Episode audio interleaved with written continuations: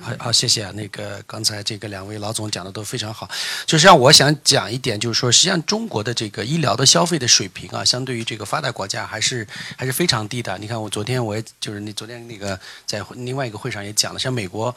现在差不多是百分之十八的 GDP，应该是最最应该 single largest，应该是它最大的一个单一的这个整个国家开支啊，甚至超过国防都蛮大的一块儿。然后这个中国大概现在是我记得一一四年是四点五左右，大概年增长百分之十四到十十五，上也还跟美国也差很远。就是小的国家，我觉得像什么新加坡、台湾，我觉得模式确实不错，但是毕竟这是很小，就相当于一个城市，是吧？是这个东西的中国这么大一个国家，这个消费模式以及这个人口的复杂性啊，我觉得嗯还是还是还是蛮大的。第二，我就是说刚才张总讲的，我也同意这个观点，就是这个呃关于这个票贩子的事情啊，就是说实际上像我们大家想一想，呃，我们小的时候可能都有。任何行业都有票贩子啊！你说你买个车也可以有个票贩子，你可能装个电话，你你给人家点钱，就说明这个价格机制是有问题的。只要有票贩子的地方，那我们现在去买瓶水，人家不会说，哎，一瓶水一块钱，你再给我加五块钱的贩子，就说明这个价格是市场合理的。所以现在这个，我觉得这个政府呢也很难，他一方面想给老百姓说，你看我的医疗是公众服务，对吧？就说你们大家超五块钱，我就让你看一个专家医生或者二十块钱，实际上这个价值是远远不止的。像老百姓，呃，普通老百姓上是不明白这个道理，说，呃，实际上这个这个这个服务是有价值，就像我们到这儿来滑雪，中国上真正能嗯能够滑得起雪的人不是那么多的，你。你想，你滑一个雪，一张雪票加你的来回来回的机票，那乱七八糟，一年下来就一次的话，我我觉得像我到亚布力来一趟，至少一万多块钱，对吧？实际上，老百姓已经接受了，说，哎，你看我没有这个能力去滑雪，那我就不滑雪。他觉得医疗，他觉得，哎，那我既然政府说是公共服务，那我就是应该五块钱去一个哈尔滨呃第一人民医院去看一个专家，因为这个我刚才张总和刘总说的很对啊，像医疗，我觉得像跟很多行业不一样，就是说，实际上 supply demand 是永远不平衡的，就是说，作为我来讲，我。我比方我在我如果我是一个县级的一个一个农民，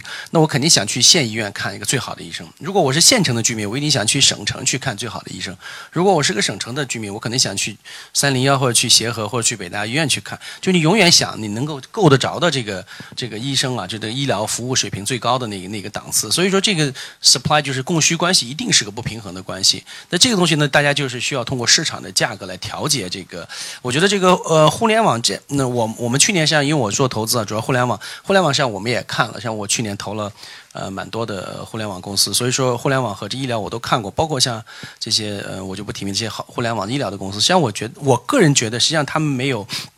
解决一个典型的就是这个供需矛盾的问题，就是医生实际上他是不缺病人的。对啊？我们像呃做过尽调，就是医生他是就如果他是很好的医生，他根本不缺病人，他不需要去网上，他线下他都病人都看不完，你让他去网上看，他不会去看的，他最多就像在刚才这个这个田总讲的，可能就是说我去呃，可能朋友。打个招呼来了，说你去挂个，你去上面去登记一下，注册一下。所以很多网站说我有多少多少注册医生，实际上这个东西是到底效果有多大，我们我觉得是值得怀疑的。但我觉得互联网能够提供的一个就是说，我们刚才跟吴总也聊过这个问题，能提供一个就是教学的平台，能提高呃中国医生的水平。就以前医生可能是说我一个很牛逼的一个北大医生，一个教授，我带了几个学生，我只能带这十个学生。那现在通过互联网，我能够把这个我带的学生，可能在远程教育，我能带一个比如南京的一个一个医学院的几个学这个专科的一个学生，可能带这个这个广东的几个几个学生，那这样子提高这个这个这个这个整个医疗的这个教学的水平，就是刚才张总也讲了，中国像整个医医生的整个的毕业水平，可能就是 average 就是一个本科毕业甚至更低啊，像但是更早的时候可能赤脚医生呃更低了，那现在可能本科就算不错的了哈，就是这那那在西方国家的这个医生上，我们都在西方都待过，像医生的水平相对来，特别是美国还是真的是还是还是蛮。高的，这第一。第二点，我觉得就是说，呃，互联网带来这个，就是互联网，我觉得最大的好处，不管是阿里还是还是还是腾讯，还是这些其他的电商啊，我，呃，我觉得最大的好处是带来这个信息的透明性。以前中国，你想想，咱们小的时候，像最值钱，呃，最值钱的是信息，就是所以说存在二道贩子，就是说我把这个。呃，黑龙江的五常大米卖到广东，为什么呢？因为我知道这个五常大米在这个黑龙江可能只是一块钱一斤，但是卖到广东就是五块钱。他知道这个信息。那实际上，互联网提供的好处就是说，信信息是免费的。我觉得互联网啊，对整个人类社会的来讲，就是信息是免费的。你在信息上面怎么提供服务，你可以收费。是吧？你看阿里呃提供的，实际上你想我们在上面所有的信息，这个瓶水多少钱？这所有的信息都是免费的了，只不过你在上面怎么增加服务，你怎么？differentiate 就怎么就差异化这块实际上是你可以收费的，你跟别人不一样，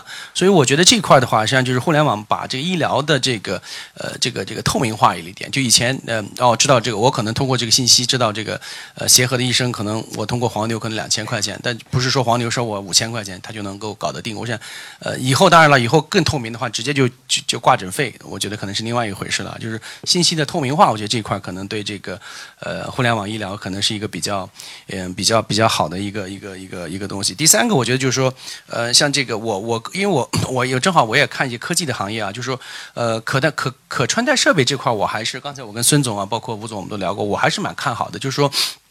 实际上，你看我们现在老说芯片，芯片像一个手机里面的芯片，就我们叫 ARM 架构的芯片。它这个芯片的话，大概是已经比较我们所知道 Intel 芯片啊，像这种已经便宜很多，Intel 或者 AMD 的芯片已经便宜很多了。它一个芯片可能就呃五六美金左右，四五美金，五六美金。但是如果像现在更低端的芯片，就是说我可能这种芯片就直接现在有种就是直直接植在衣服里面或者鞋子上面。或者这个这个，比方说我们戴的眼镜上面，就是说是为什么鞋子里面，比方说我我滑雪，在我滑雪的袜子上面，就是一个很便宜的芯片，这个芯片可能只有一毛钱，这个就可以说就可以扔掉的，就是说你穿完一次扔掉了，就什么呢？比方说我滑雪的时候，我我脚冻伤了，他会给我发个警告，他会震动一下，或者给我的手机发一个信号，说哎你的你的脚不行了，你要你的脚已经很动了，你要去可能要去 warm up 一下，或者他在你心脏这个衣服这儿衬衣这儿有一个芯片，他说哎这块儿那个可能你的心脏有一些异。跳这这我们都我们都看过这些企业啊，就是说这种像是后来我们测算过，就是像这种行业的话，可能这种低端的芯片，嗯，一个人呢，平均一个人的话，大概我们在二零二五年就十年，二零二五年十年以后，一个人平均大概会拥有，就是你一个人，every every 全球人口大概每个人拥有有五十到一百个芯片。就我指的是低端的芯片啊，那这种情况下，就是说，如果全球是一百亿人口的话，那就差不多有一万亿个芯片。那这个数据的传输啊，包括整个 big data，就跟张总讲的这个 big data 算出来，就会整个人种啊，你的人，你整个这个族群呢，就很很多信息就碎片化信息就能会集中在一起，能够能可能得出一些比较有效的数据出来。所以我觉得这一块的话，互联网这可能会起到一些呃，这个 big data 就是大数据方面会起到一些比较重要的作用。这是我的一些观点啊。好，谢谢。